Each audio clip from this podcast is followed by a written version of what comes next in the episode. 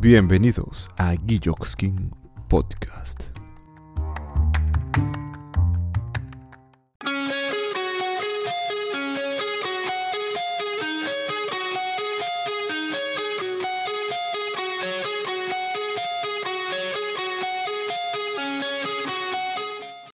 Bueno, y se vino el sexto capítulo de este maravilloso, majestuoso y espectacular podcast.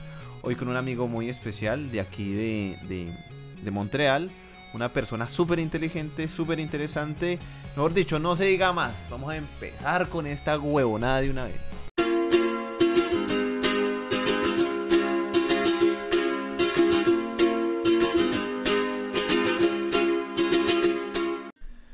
Bueno, como les venía diciendo, tengo acá al lado mío una persona que considero muy importante, una persona que considero muy inteligente, que conocí y pues básicamente mm, me ha demostrado ser una persona muy muy valiosa, muy empática, porque eso es una vaina que es muy difícil de conseguir hoy en día. Y no, pues es, me cae súper bien. Él se llama Sebastián. Sebastián, ¿qué? ¿Cómo es que te llamas? ¿Bien? Sebastián Laquerre. ¿Sebastián qué? Laquerre, es un Laquerre. nombre francés, sí. Ah, ok. ¿La Croix, la qué? Laquerre. Ah, Laclerc. Sí. Él se llama Sebastián Laclerc. Ok, Sí. excelente. Sebastián, cuéntanos un poco de ti. ¿A qué te dedicas? Bueno, yo soy eh, estudiante en psicología en primer año en Concordia y en mi tiempo libre trabajo en múltiples grupos para lidiar con problemas como adicción, depresión y hasta temas que llegan al suicidio. Sí, va a estar turbio, va a estar turbio hoy el capítulo, sí, temas que llegan a, pucha, cosas así, así pesadas, ¿no? Depresión y todas cosas así jodidas.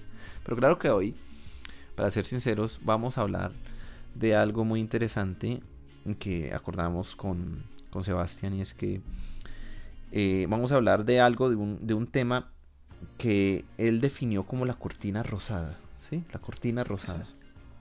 Que es más o menos eh, que uno tiene problemas y no los enfrenta como, como debería enfrentarlos. O que uno pone una cortina a los problemas y como que no, y, y- más bien como que no, como que no les hace mucho caso. Explícanos un poco, Sebastián, de qué se trata la cortina rosada. Bueno, para entender el concepto de la, la cortina rosada, intentemos imaginarnos en una habitación con una ventana. Y nuestra habitación es un mundo que nos es nuestro mundo con nuestros problemas, con nuestras responsabilidades. Y tirar la cortina rosada es es no permitirse ver lo que hay afuera. Es sacarse los problemas, porque son muy complicados. Es una manera de es, es, es, es un tipo de mecanismo de defensa para evitar lo que es duro, para evitar lo que uno no quiere ver. Es sacarse unas responsabilidades que uno no quiere enfrentar. Ok, ok, ok. O sea, lo que me estás diciendo en un término más colombiano es hacerse el huevón. Eso, eso es. es hacerse el huevón a los problemas. ¿Sí me entiende? Decir, ah, no, va todo bien, que eso se soluciona solo. Ahí miramos a ver después qué hacemos con esa huevonada. Sí, eso es lo Sí, que eso tiene es. uno un problema serio y uno viene acá y como que, ay, marica, no, eh, toca hacer eso, ay, huevón. Bueno, después hacemos esa huevonada, hacemos esa vaina que solucione ahí solo. Eso es la cortina rosada. Lo que tú piensas que es la cortina rosada, ¿sí? Eso es. Bueno, ok. Ahora, lo que yo quiero saber, una cosa importante, ¿la cortina rosada es algo útil para la vida o simplemente uno debe evitar tener una cortina rosada? Cuenta. Bueno, la cortina rosada en sí no creo que sea algo útil en la vida, pero es algo que es natural. Como, como niños y de la manera que somos educados, muchos adultos al principio tienen tendencia a ponernos la cortina rosada ellos mismos para nosotros, para una manera de que nosotros no enfrentemos problemas que nos superen. Problemas que podrían ser de responsabilidad muy grande para nosotros. Pero al crecer, el problema que tiene mucha gente es que se quedan con esta cortina rosada y se quedan casi con un casi con el síndrome de Peter Pan que se creen que se siguen teniendo esta mentalidad de niños y bueno cuando uno es adulto tiene que asumir responsabilidades como pagar el arriendo como hacer los estudios como mantener un trabajo que uno capaz no tenga que asumir de niño.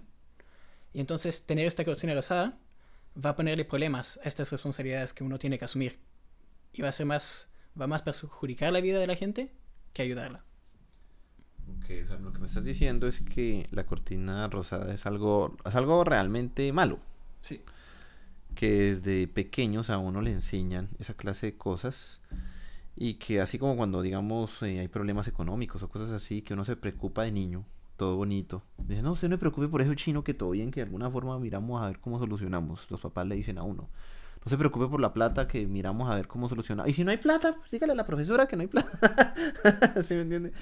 Cosas así, ¿sí? Como es como una despreocupación, me dices tú, que uno le crean a uno desde pequeño Sí. sobre los problemas reales que uno pueda llegar a tener. ¿Sí me entiendes? Eso es lo que tú consideras que puede ser la cortina rosada. Sí. Aunque tenerla de niño, la cortina rosada, no es algo malo. Porque es, es, es bien que el colegio, con las tareas y compañía, nos van enseñando a asumir responsabilidad. Pero cuando tenemos un, tenemos un caso que pasa mucho a menudo, el, caso de un divorcio, por ahí los padres le van a, le van a poner la cortina rosada a, lo- a los niños, eh, no diciéndole todos los detalles. Y por ahí, por ahí no es una cosa que sea tan malo, porque un niño de 7 años capaz no necesita saber todos los detalles. Y es mejor, es mejor que le escondan un par de detalles. En ese sentido, tener una cortina rosada no es algo muy malo. Pero si guardamos esta cortina rosada en los problemas cuando ya somos mayores, por ahí ten- tenemos un problema que puede ser más grave, como una depresión o el hecho de que un miembro de la familia ande enfermo. Si buscamos ignorar ese problema, capaz la, de- la depresión se vuelve, se vuelve peor o el miembro de la familia que está enfermo se muere. Entonces tener esa cortina rosada cuando hay responsabilidades mayores no es bueno. Pero de niño igual es algo que nos beneficia.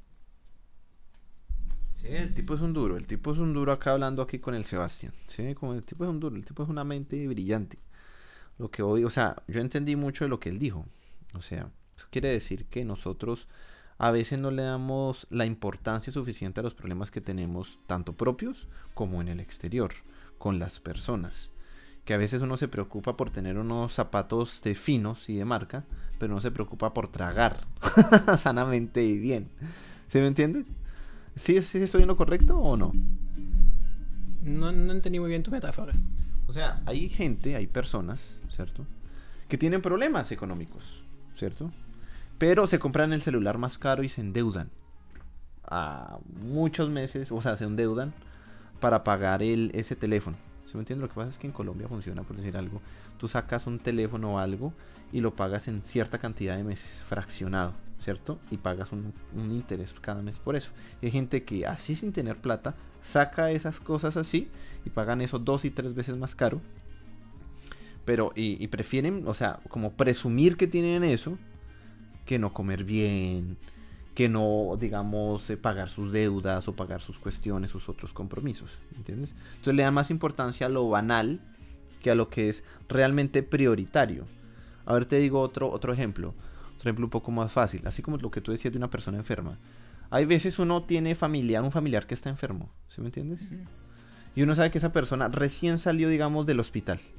Uno como persona de sentido común normal, si no tiene un familiar enfermo, uno va y le ayuda, porque pues está enfermo, no tiene mucho, o sea, está vulnerable, uno tiene que ayudarle. Pero las personas que tienen esta cortina rosada, que aclaramos es algo muy malo, ¿cierto? Piensa, ah, no, pues ahí le ayudará a otra persona. Y no van ni lo visitan, no ven por él, y son familia, ¿ah? y, y no, y no ven por él y no, y no se preocupan por esa persona, ¿cierto? Y sí se preocupan por ir a, la fiesta, a la fiesta de, de, cumpleaños de la, de la de otra persona, ¿sí me entiendes? Y sí se preocupan por ir a, a, la a la festividad de la ciudad que hubo en ese momento. Pero esa persona que está enferma la dejan abandonada siendo de la familia y también siendo un problema. O sea, como que son como que son selectivos en escoger las cosas, ¿me entiendes? A eso es más o menos lo que tú te refieres, ¿verdad? Sí. Y lo que me parece interesante del término de la cortina rosada es que aunque parezca que sea por falta de cariño o de amor a esa persona que podría estar enferma, a veces puede ser no por falta de amor, pero porque hay mucho amor y la persona no sabe lidiar con el problema. En ese caso, tomemos que una persona X tiene una su abuela en el hospital. La abuela tiene 87 años, tiene cáncer. Las probabilidades de que se, de que se mueran son altas. Y una persona que iría a las fiestas y que no iba a verla, va a verla al hospital, no es porque no la quiere. Puede que no la quiere, pero tenemos el caso en donde sí la quiere. En este caso podría ser porque la realidad de que su abuela se está muriendo es muy duro para la persona para enfrentarlo. Entonces, como mecanismo de defensa, Y eso no se ve solo en, en problemas como estos, eso se ve en muchos problemas. En otro término, la cortina rosada podría ser lo que llamamos la negación. Ah, es como una especie... Ok, es como una especie de negación. Es una especie de negar, de negación, sí, sí, como decir, de no aceptar que esa persona o que uno tiene ese problema. Y más bien, o sea, sí, hacerse el huevón. O sea, eso es un hacerse el huevón de toda la vida. ¿Sí me entiendes? Eso es uno hacerse el pendejo con los problemas. Eso es la cortina rosada, ¿sí me entiendes? Bueno, ¿y cómo nosotros podemos, tú desde tu conocimiento y desde tu, desde lo que tú sabes, ¿cierto? Me gustaría saber cómo uno puede empezar a evitar esa cortina rosada o a quitarla y empezar como a darle prioridad a los problemas reales, solucionarlos y evolucionar poco a poco en la vida. Me gustaría que me explicaras eso. Bueno, em, primero solo quiero clarificar una cosa. Aunque la cortina rosada sea una cosa mala, es una etapa, es una etapa necesaria de la sanación. La negación es, es necesario, porque es, es nuestra manera de evitar el dolor. Aunque lo, lo que es malo es quedarse en esa negación. Entonces, para salirse de esa negación, hay que empezarse a hacerse muchas preguntas. En el caso, en el caso de, de la abuela, lo, primero que queremos hacer es despertarnos, enfrentar la realidad. No es, no es difícil imaginarse que la abuela se va a morir. La, la muerte es inevitable para todos. Entonces uno dice, bueno, se va a morir la abuela. ¿Qué puedo hacer para disfrutar los últimos momentos? Porque uno capaz, si uno se queda en la negación, se, se va a arrepentir después de no haber pasado tiempo con ella. La cuestión que nosotros queremos hacernos para cualquier problema con la cortina rosada es no qué harán nosotros. No qué podrían hacer los otros para ayudar a esta persona. ¿Qué puedo hacer yo? ¿Qué debo hacer yo? Para ayudar a esta situación o arreglarla. Ok, valiosas palabras, valiosas palabras. Sí, sí es verdad. Uno, no- o sea, eso es natural tener una cortina rosa en algún punto. Lo importante es no quedarse en ella. ¿Sí? Eso es. Eso es. Ah, ok, excelente, me parece muy bien. Eso es una vaina bastante interesante. Eso es una vaina interesante, Sebastián. Sebastián, ¿tú fumas marihuana? No. Ah, ok. ¿Qué piensas de la gente que fuma marihuana y se hace adicta?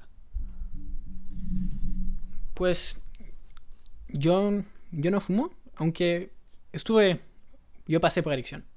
Ah, pasas por Yo pasé por adicción, no con drogas, pero con alcohol. Ah, Y bueno, capaz no, no me voy a meter mucho en el tema de la adicción, pero la adicción no solo, no solo tiene un impacto psicológico sobre la gente. No solo es una manera de. No solo es una manera de, de hacerse feliz, por ejemplo. No, no solo es una manera de hacerse feliz a nivel psicológico, pero también a nivel biológico. Porque tomemos el caso de la marihuana. La marihuana va a crear niveles de, de dopaminas más altos en el cerebro. Así que si uno se vuelve adicto, los niveles bajan. Entonces no solo hay una necesidad psicológica para sentirse feliz, pero también es una... Sí, hay esa necesidad, pero esa necesidad viene del nivel biológico. Así que la gente que tiene adicciones es... Por eso es algo que es tan complicado. Te hago esa pregunta, Sebastián, es porque quiero de pronto como aclarar el hecho de que esta clase de adicciones o esta clase de costumbres, tanto el alcohol como la marihuana y todas esas cuestiones, ¿tú piensas que puede ser un escape? O sea, puede ser una clase de cortina rosada para las jóvenes y para las personas que de pronto tienen problemas o tienen cosas, ¿cierto? Y utilizan la marihuana, utilizan el alcohol para poder escapar de ellas o para poder, digamos, cubrirlas de alguna forma. Mm, Yo no creo que el alcohol sea tanto como una cortina rosada, porque al final de cuenta es es y uno al final de cuenta no está negando el problema. Eh, Uno está está tomando alcohol o está tomando drogas para como mejor lidiar con el problema. Aunque no es la buena manera de lidiar con el problema. No, uno no está negando el problema con esa adicción. Uno lo está enfrentando pero como con una ayuda que uno cree que es positiva, pero es una ayuda negativa. Es un mecanismo de defensa fallado. Y la masturbación. La masturbación sería. la masturbación sería como el mismo tipo de problema, pero sin tantas repercusiones biológicas. Porque no hay, no hay este riesgo de, de, de desnivel de dopamina, por ejemplo. Y si te emborrachas y te drogas y luego te masturbas, no.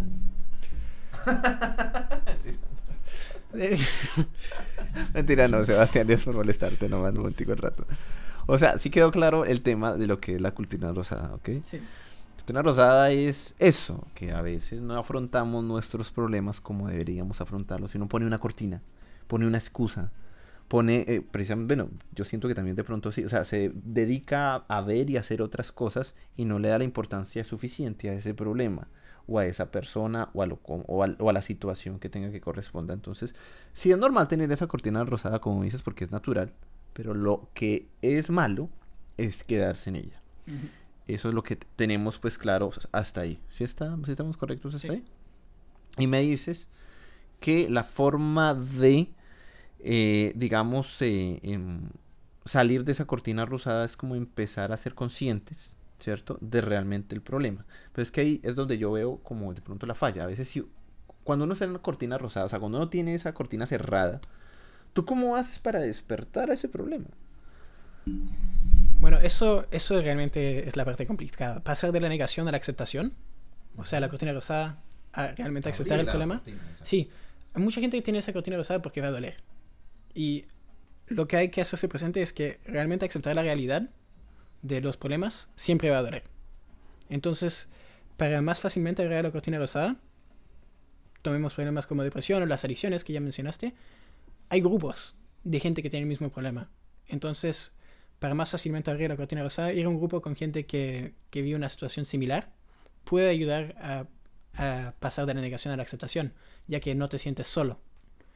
El hecho de sentirse solo va, va a hacer que queramos mantener nuestra cortina rosada cerrada. Es más fácil enfrentar la realidad cuando la enfrentas con la gente que enfrentarla sola. Ok, me estás diciendo que es mejor realmente es pasarlo con personas. Eso. O sea, eh, compartirlo, ¿cierto? Sí. Compartir esta clase de cosas y esta clase de situaciones. Ok, eso está muy bien. O sea, tú dices que esa es la mejor solución para abrir esa cortina rosada, enfrentar nuestros problemas reales y asumirlos, es compartirlo con otra persona para que esas personas, o sea, esas personas que pasan por lo mismo, entre todos como que tengan las ideas y se colaboren para poder, digamos, y se apoyen, pues, para poder empezar a solucionar ese problema, ¿sí? Eso es. Mm, excelente, excelente situación, excelente forma, mi querido amigo eh, Sebastián. Entonces, no, pues nada, eso era lo que quería hoy hablarles un poco sobre eso, sobre la cortina rosada, sobre este asunto que me parece bastante interesante.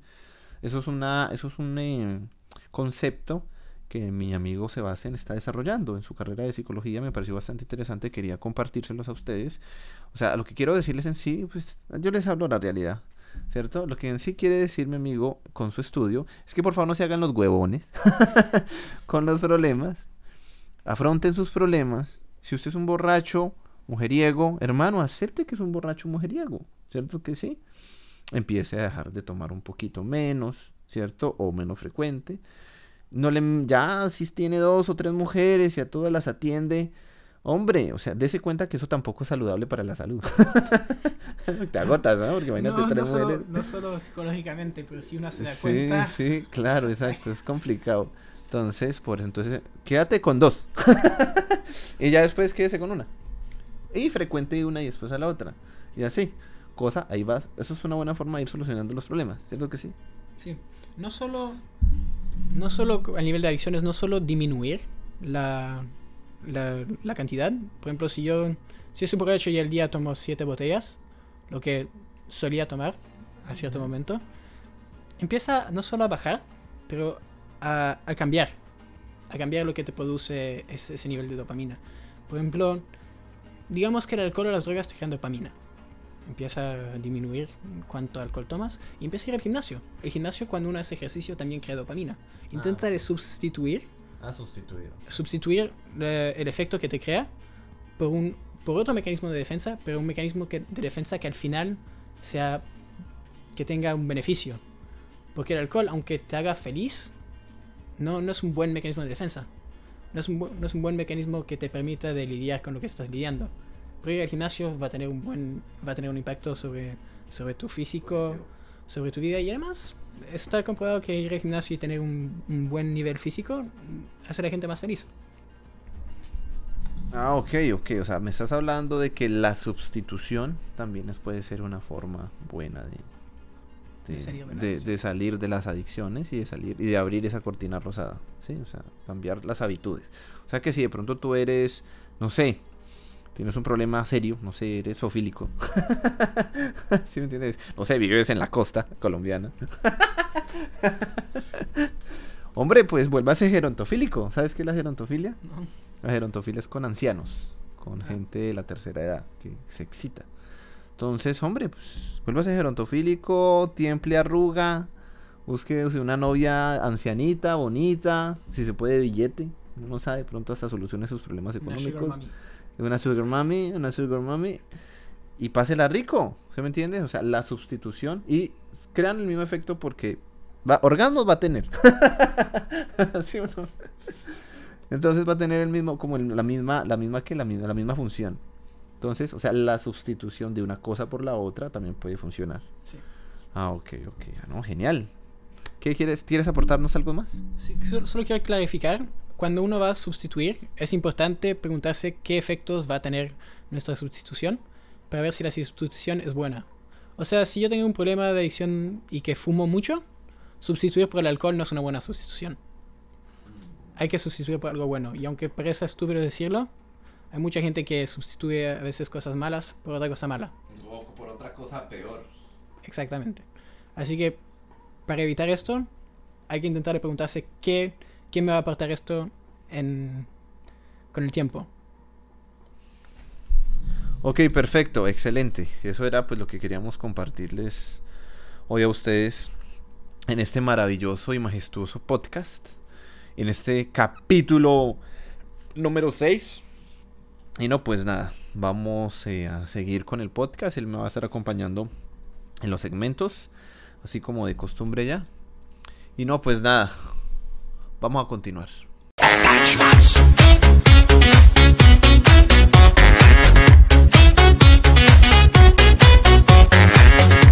Bueno, llegamos al segmento y al sector más espinoso y muy interesante también de nuestro podcast. O sea, las noticias. En futuros, en futuras temporadas de mi podcast, yo creo que voy a hacer una franja únicamente, o sea, un podcast únicamente de noticias, porque me han estado diciendo mis, digamos, oyentes que, que las noticias están bien, pero son muy poquitas o son muy cortas. Entonces, pues voy a entonces a como adentrarme un poco más, pero en siguientes temporadas. Esa temporada se tiene que aguantar así, me importa un carajo si les gusta o no. ¿Sí o no? Entonces vamos a empezar entonces con la primera noticia eh, que nuestro querido amigo Sebastián nos va a leer. Así que, irónicamente, resulta que una mujer asistió a una misa y abandonó su bebé debajo de un banco. Y el bebé en cuestión tenía 25 días desde, desde el nacimiento y, y se fue, fue abandonado debajo de un banco en, en la iglesia de San Roque de Ibagüe. Imagínense ese hijo de puta descaro. ¿Ah? Abandonar a un niño. En sea, una iglesia. En una iglesia. Esa señora creyó que eran las empanadas un talego, alguna huevonada. Yo me imagino cuando llegó a la casa esa señora. Bueno, traje el mercado, el padrecito me bendijo. Siento que me hace falta algo, pero. Como, como en Home Alone. sí, sí, como que. Siento que me hace. como en Home Alone. ¿Home Alone? ¿La viste? Ah, sí, sí, Donde sí. se queda el sí. niño en casa y llegan a la Nosotros la conocemos como mi pobre angelito. Exactamente, sí, y sí, sí. llega sí. y dicen, Kevin. Kevin, exactamente, sí, sino que pues en este caso es un poquito más turbio porque el niño no puede respirar, o sea, no puede, no puede verse por sí solo, es un bebé. Qué pecadito, hombre. Tenemos que ser más conscientes en la berraca vida. Bueno, acá hay una noticia increíble, muy chistosa. Bueno, mentira, no, no es tan chistosa. Bueno, sí, chistosa, sí. Dice, incendio en funeraria en Riohacha consumió cadáver, el que era velado. Esperemos que haya que. Dios mío, eh, esas son cosas que solo pasan en Colombia. Dios mío, qué boleta, qué boleta, qué vergüenza. Una veladora al parecer sería la causante del incendio que se registró en el interior de una funeraria en Riohacha, que terminó consumiendo a u- la urna, una urna y parte del cuerpo de, un, de, de la persona que estaba siendo velada.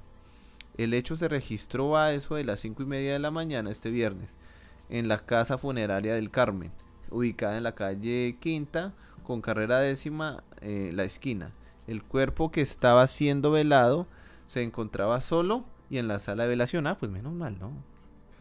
Menos mal, porque imagínate uno, semejante incendio y todo el mundo ahí gritando y toda la vaina. Y el tinto, ¿y dónde está el tinto? Y la vaina y toda la vaina. Pues una vaina jodida, ¿no? ¿No te parece, Sebastián?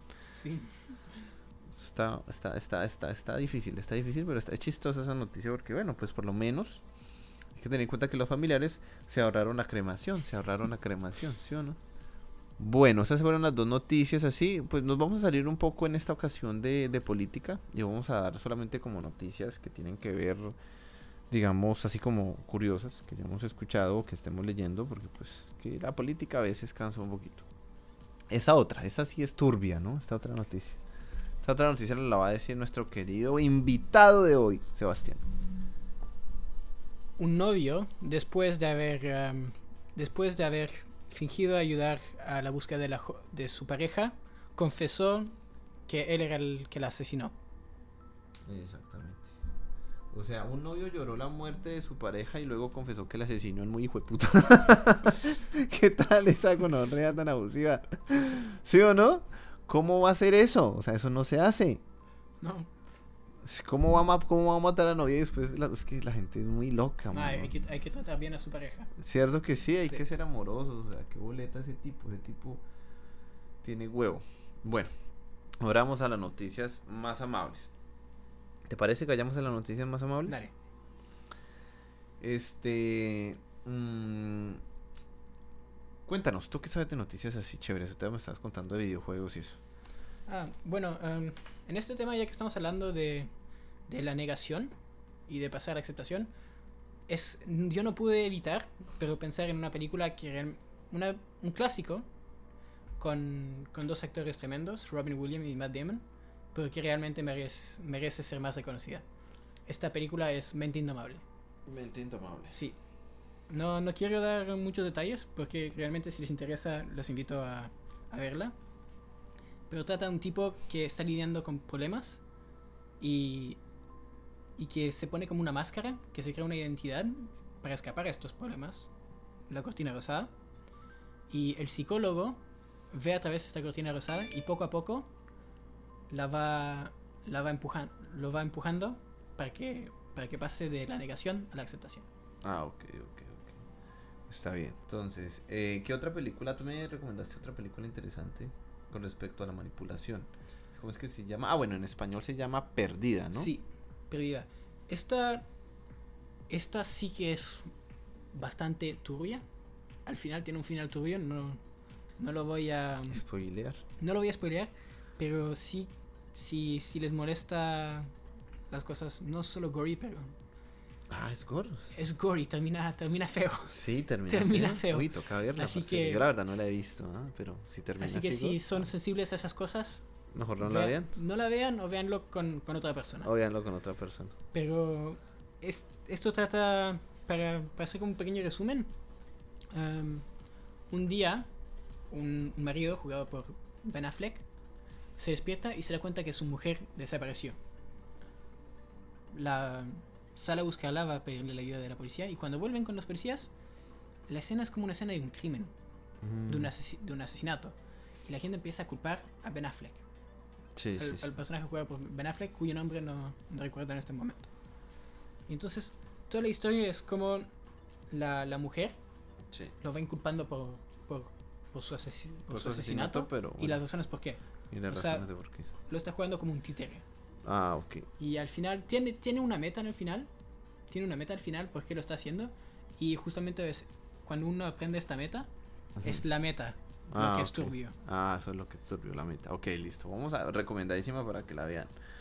Por favor, por favor. Hay una que se llama Amnesia, un juego que me salió gratuito en Epic Games, por si tienen Epic Games en el computador. Por ejemplo, yo no sabía esas cosas y aquí mi querido amigo Sebastián sabe mucho esas cuestiones de videojuegos y eso. Bueno, Amnesia, este sí que no lo jugué. Eh, no jugué a Machine for Pigs porque Amnesia es una serie.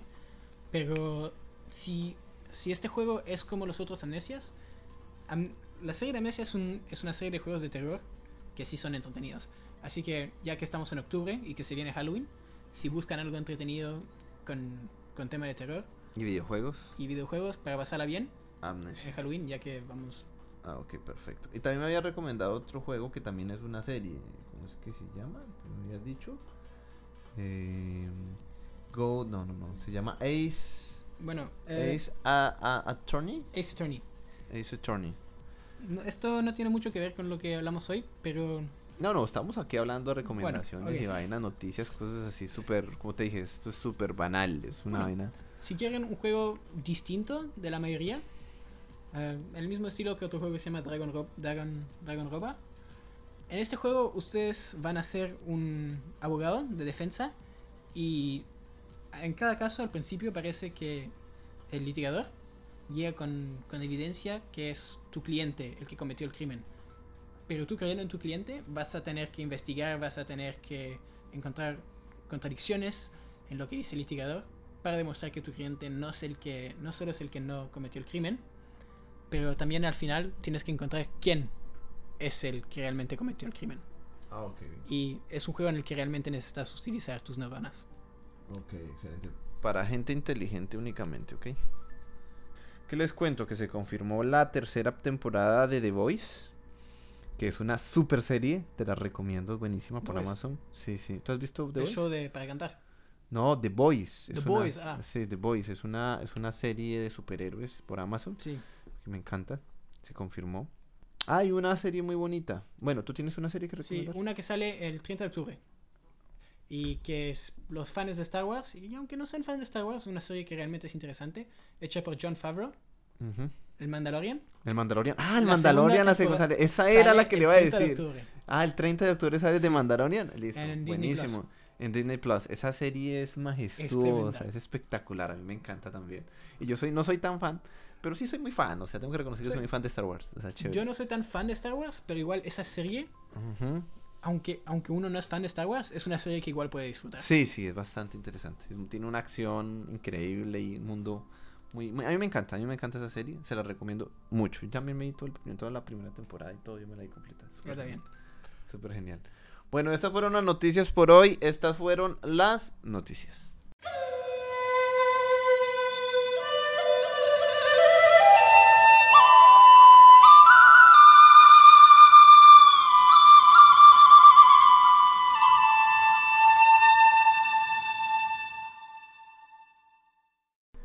Solo reconociendo lo que somos, obtendremos lo que queremos.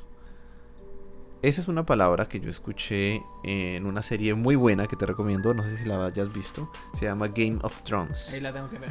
Buenísima, es increíble. Yo creo que es la mejor serie que yo he visto en toda mi vida. De todas las series que yo he visto, la mejor serie que yo he visto es Juego de Tronos o Game of Thrones. O sea, buenísimo y la dice el señor Sir Peter Baelish, que es Littlefinger, que es un personaje muy muy particular el tipo. Un man muy inteligente. Hasta cuando se enamora. Pero es un tipo muy inteligente. Es que todas las personas somos inteligentes hasta que nos enamoramos, ¿no? Después ya nos idiotizamos totalmente. Pero bueno, ahora, ¿qué entiendes sobre esa palabra, mi querido amigo Sebastián? Solo reconociendo lo que somos, obtendremos lo que queremos. Bueno, eh, esa palabra es perfecta justamente en este tema porque encapsula todo lo que venimos diciendo hasta ahora. Como, como lo habíamos dicho previamente, para realmente salir de esta negación, para abrir esta cortina rosada, hay que aceptar la realidad. Hay que aceptar lo que, lo que está alrededor de nosotros, hay que aceptar nuestras circunstancias, reconocer lo que somos. No solo quién somos, pero los problemas que también tenemos que lidiar.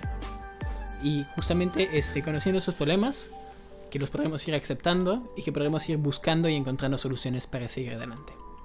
Exactamente, exactamente. Solo reconociendo lo que somos obtendremos lo que queremos. Es una palabra que me cambió la vida y es una de mis filosofías de vida. Porque a veces uno quiere ser algo más o a veces uno también se menosprecia. Porque uno, cuando uno quiere ser algo más, uno dice, no, es que yo puedo ser un, yo, soy, yo puedo hacer cualquier cosa, ¿cierto? Y hay veces que uno se menosprecia, no, yo no puedo hacer eso, ¿sí me entiendes? Pero uno nunca se detiene a pensar realmente cuáles son realmente sus capacidades reales. Reales. No lo que puede llegar a ser, ni lo que fue, sino lo que justamente tiene ahora. Entonces cuando uno se detiene a analizar lo que uno es, ¿cierto? Ya ahí uno puede decir realmente, puede obtener lo que quiere. Porque ya es consciente de lo que tiene ¿cierto? Y con lo que puede trabajar para obtener lo que quiere. No y cuánto tiempo se va a demorar y cómo va a ser el proceso. ¿Sí me entiendes a lo que, lo que te quiero decir? Por eso la utilizo como una filosofía de vida. Realmente la utilizo como una filosofía de vida porque básicamente es muy importante reconocerse o por lo menos reconocerse lo más posible para empezar ahí sí empezar a cumplir esas metas que uno tiene y se traza en la vida. ¿Cómo te parece esa definición? Me, me parece, me parece excelente. Y sobre todo en, en 2020, en, en muchas, en, como todo el mundo está en pandemia, muchos estamos en casa, muchos tenemos tendencia a decir a, a realmente ir al negativo y a ser pesimistas. Pero cuando yo por lo menos utilicé el 2020 para, para sentarme y pensar quién soy yo y viendo lo que yo quería hacer. Y justamente cuando uno se da cuenta de lo que, lo que uno es o quién es uno, uno puede encontrar cosas que hacer. Uno puede utilizar esta situación de pandemia no como, no como un obstáculo, pero como oportunidad para definirse, para realizarse. Exactamente, exactamente mi querido amigo Sebastián. Entonces, no, pues nada, pues esa era la palabra que quería dejarles, una palabra muy importante para mí, que quería dejarles para que ustedes puedan llevarla a la práctica y la utilicen también, si quieren también, como una filosofía de vida. Entonces, pues nada, espero la disfruten.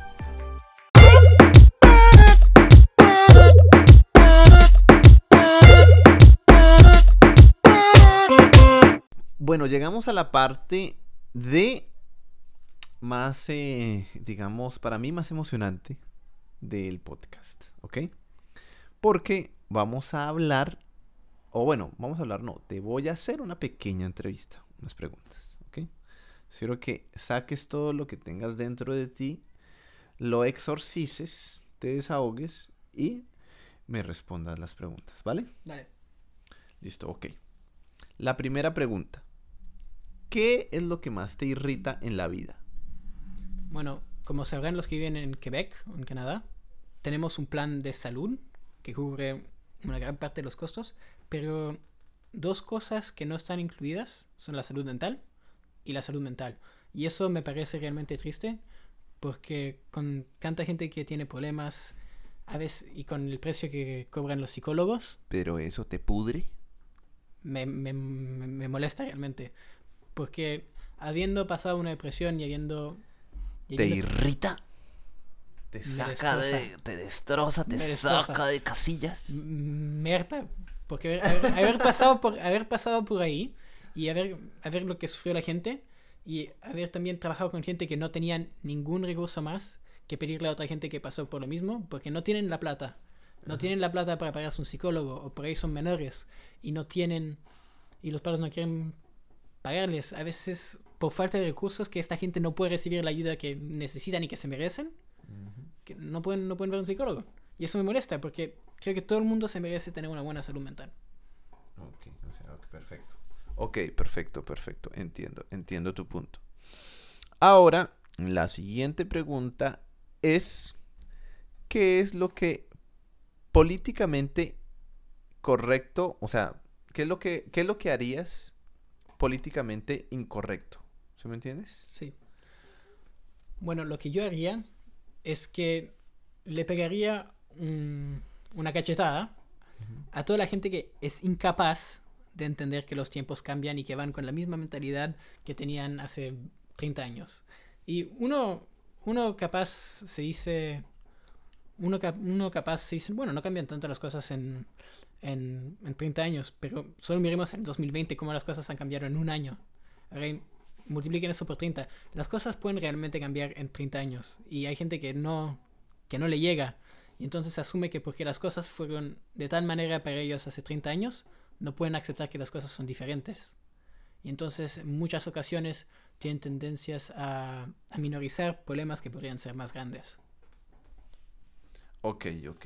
O sea, decir, le pegarías un, mejor dicho, le darías un golpe en la cara a esos ancianos que se quedaron en el pasado y que piensan que las cosas no deben cambiar porque ellos no, viven, no han vivido la realidad que nosotros vivimos como jóvenes ahora. Sí, o que todas las cosas eran, eran mejores en su tiempo. O que eran mejores en su Sí. tiempo. Como la violación y cosas así. ¿Cierto? No, no tanto por eso, porque nos dijeron que las, sí, las cosas sean mejores en su tiempo, que la, la vida era más fácil, aunque si la vida es difícil, los que vinieron antes fueron ellos. Sí, Nosotros somos la generación que está creciendo en Sí, este mundo. Exacto, tienes toda la razón. Bueno, y ya para finalizar, la última pregunta, que es una de las que más me gusta. Voy, voy a darte en esta ocasión dos opciones, ¿no? Vas a contarme una anécdota o muy turbia o muy divertida. O si puede, una mezcla de los dos. Una mezcla de los dos. Bueno, ok. En Argentina, en Buenos Aires, em, ya por ser hijo diplomático, nos habían informado qué hacer si en un momento estamos siendo seguidos. Y bueno, O sea, es- estás, estaba siendo acechado. sí. Yo me imaginé que nunca iba a necesitar esa información. Y llegó una vez en la que sí la necesité. Porque entré, entré en, un, en un colectivo, en un bus, común y corriente. Y, y cuando entro, siento, siento, si- me siento mal. Me siento incómodo. Mi, mi sentido común, Sí, como un sexto sentido, séptimo Sí. por allá. tengo un sexto sentido que me dice, estás en peligro. Y empiezo a mirar alrededor de mí. Y la gente anda, anda, anda tranquilo y veo a este tipo. Que tiene... Ah, su nombre. Sí, sí. T- Es un hombre que tenía... Debe estar en los 40 años. Más o menos por ahí. Era calvo. Tenía una chaqueta en, en cuero. Y tenía unos jeans. Y el tipo debía ser... por ahí un metro ochenta. Así que entonces el bus... fue- Toda la gente es normal. Y este tipo... Este tipo me sobresalta. Y, y no entiendo muy bien por qué. Pero... Es, mi sentido común me dice... Mantén un ojo sobre esta, esta persona. Ajá. Y durante todo, durante todo el trayecto en bus veo que esta persona manda, manda echando pistazos. O sea, te está viendo. Me está, me está viendo. Entonces, lo que, lo que yo hago, salgo una estación antes de la mía. O sea, no, no es tanto. O sea, la diferencia serían 5 minutos de caminata. Y honestamente, no me molesta. Salgo camino y la persona sale conmigo. E- Este tipo sale del bus y empieza a caminar. Y el tipo me sigue. Empiezo, hago un recorrido extraño, hago como un cuadrado, un rectángulo cuadrado, un- alguna forma extraña que solo él imitaría si me está siguiendo. Sí, claro. Sí, Así que después de comprobar que me está siguiendo, empieza a caminar un poco más rápido y el tipo empieza a, a caminar un poco más rápido también. Uy, marica, güey. Y ahí, y ahí, y ahí empiezo, ahí empiezo realmente a, a ponerme nervioso y me digo, bueno, si empieza a correr, el tipo corre también. Así que me tranquilizo un poco y lo y, y paso el, el- ¿Qué edad la- tenías? ¿Qué edad tenías cuando eso pasó? tenía 14, 15 años. 14, 15 Sí, años, no. sí, marica, eras Sí. niño. Era niño.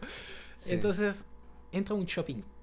Ujú. Entro a un shopping con mucha gente, me meto a una tienda de ropa y empiezo a mirar la ropa. Y saco un artículo y me voy a meter una cosa para cambiarme. Ujú. El tipo entró. Ah, compraste un poquito de ropa para cambiar. No, no, no. Ah, no, no, cambiar. No, solo me metí Solo te metiste. para esconderme. Ujú. El tipo entró, ¿Entró? Entró. Uy, qué fastidio. no me vio y salió. Una vez que me salí, le devolví el artículo y me dijo, no, no se lo va a comprar. Le dije, no, solo necesitaba esconderme. La señora, como... ¿Por La, la- la señora se preguntó por qué. Le expliqué toda la cosa y, y me, me dejó ir. Me aseguré de que el tipo ya no estaba, se había ido a otra parte y salí y me fui a casa. Ya nunca, Uy, nunca no, más lo había visto. puta. A mí me llega, o sea, a mí alguna vez, si me hubiese llegado a pasar una cosa así, así diciendo yo, ¿qué hubo, hijo de puta? ¿Qué es lo que quiere, piro? ¿Cómo fue entonces? Piro, hijo de puta, vos, a acechar a su madre, gonorrea. Yo, si hubiese sido yo. Y es que es entendible, es entendible porque aquí las mujeres, por favor, se les va a poner babosa. Se les va a poner babosa. Eso se les va a poner baboso. porque es que aquí mi querido amigo es un man, o sea, bastante atractivo. Es como el gringo soñado que a ustedes les gusta, mujeres. Es el tipo rubio, de ojos claros, alto, acuerpado, musculoso, ¿no me entiende? Y aparte de eso, inteligente. Entonces, claro, obviamente, me imagino que en ese tiempo también usted pues tenía más o menos sus atributos, más o menos. Y No el tanto. tipo, por eso el tipo lo quería, se lo quería almorzar. Creo que el tipo me quería robar. Ah, ¿lo quería era robar? Porque, bueno, después, después eh, tuve la suerte de conocer a alguien que estuvo en la Armada y le hice preguntas sobre este tipo de cosas. Y él, Porque yo creí que se lo quería almorzar. ojalá. No, el tipo me dijo, me dio instrucciones para identificar la gente que te sigue. Te preguntes, ¿lo ves regularmente? ¿Es una persona que ves regularmente? No. Entonces capaz no es alguien que fue contratado para seguirte. El tipo fue la única vez que lo vi. Y no fue. Me lo crucé en el bus. O sea, cuando yo entré en el bus, él ya estaba. O sea, fue, Mm, ok, fue por fue- suerte. Creo que el tipo Fue realmente. me- ocasional. Sí, creo que el tipo realmente me quería robar. Ah, ok. no, pues, pues eso era. Esas eran las preguntitas, mi querido amigo Sebastián. Espero ahora la hayas pasado. ¿Cómo te pareció la entrevista? Me encantó. ¿Te encantó? Ah, bueno, excelente. Eso me parece muy, muy bien. Entonces, pues. Llegó el momento del plastichiste. Entonces, vamos allá. ¡Plastichistes! Bueno, eh, el plastichiste de hoy no lo voy a contar yo. Lo va a contar mi invitado. Y tiene un chiste bastante interesante. Entonces, antes de contar. eh, Bueno, cuenta el chiste. Bueno, llega. Salió de la iglesia este. Este hombre cristiano. Y la iglesia se encuentra fuera de la ciudad en el campo. El tipo va conduciendo. Y mientras conduce, anda viendo el paisaje alrededor de él. Y ve las montañas, ve plantaciones de trigo. Y en medio de esto, ve un hombre, un granjero, cogiéndose una oveja. Fornicando con una oveja, ¿sí? Sí, fo- fornicando con la oveja. Pero como, como le enseñaron a él, el tipo se dice, bueno, ese no es problema mío, sigo conduciendo y sigue conduciendo. Pero cuando ya se va alejando, tiene esta sensación en él y se dice, sí, pero esto no es lo correcto, esto es un pecado, la zoofilia no es bueno y no puede evitar. Y es- este, este problema le molesta tanto que para el carro y se da media vuelta y durante, durante, durante el resto del día anda buscando las granjas alrededor de él, donde podría haber estado el, el- el granjero. Y anda preguntando, llega, al- habla con los granjeros y se da cuenta que ninguno de ellos es. Y llega a esta última granja del día y, y le pega a la, a la puerta. Ya abre, ya abre un niñito y dice, sí señor, y dice, ay, hola, yo soy, yo soy Jorge, soy cristiano y quería saber si podría hablar con su padre. Y dicen, ah, ah, debe estar ocupado. Dice, ah, bueno, am, ¿lo puede llamar para mí? Y dice, sí, ningún problema. Papá, te están buscando. O sea, el niño es como una especie de fusión mutante con, con- entre una oveja y el papá. Sí. Ah, ok, ok, chistoso. Está bastante interesante. El chiste, te lo agradezco mucho. Está turbio, como me gusta. Así está bien, excelente. Bueno, ¿cómo te pareció, cómo te pareció el podcast? Me pareció muy entretenido, muy muchas muchas cosas interesantes para contar y aunque se, se, se habla de manera tranquila, o sea, no, no vamos a citar autores ni nada, pero igual se hablan de cosas muy interesantes. Ok, ¿te gustó? Me encantó. Ok, perfecto, excelente. Entonces, no, pues nada, muchachos, pues eso era todo por hoy y espero pues hayan disfrutado este podcast tan interesante que tuvimos acá con Sebastián. Y no, pues nada, hasta la próxima. Cuídense la cola entonces mucho. Gracias por recibirme.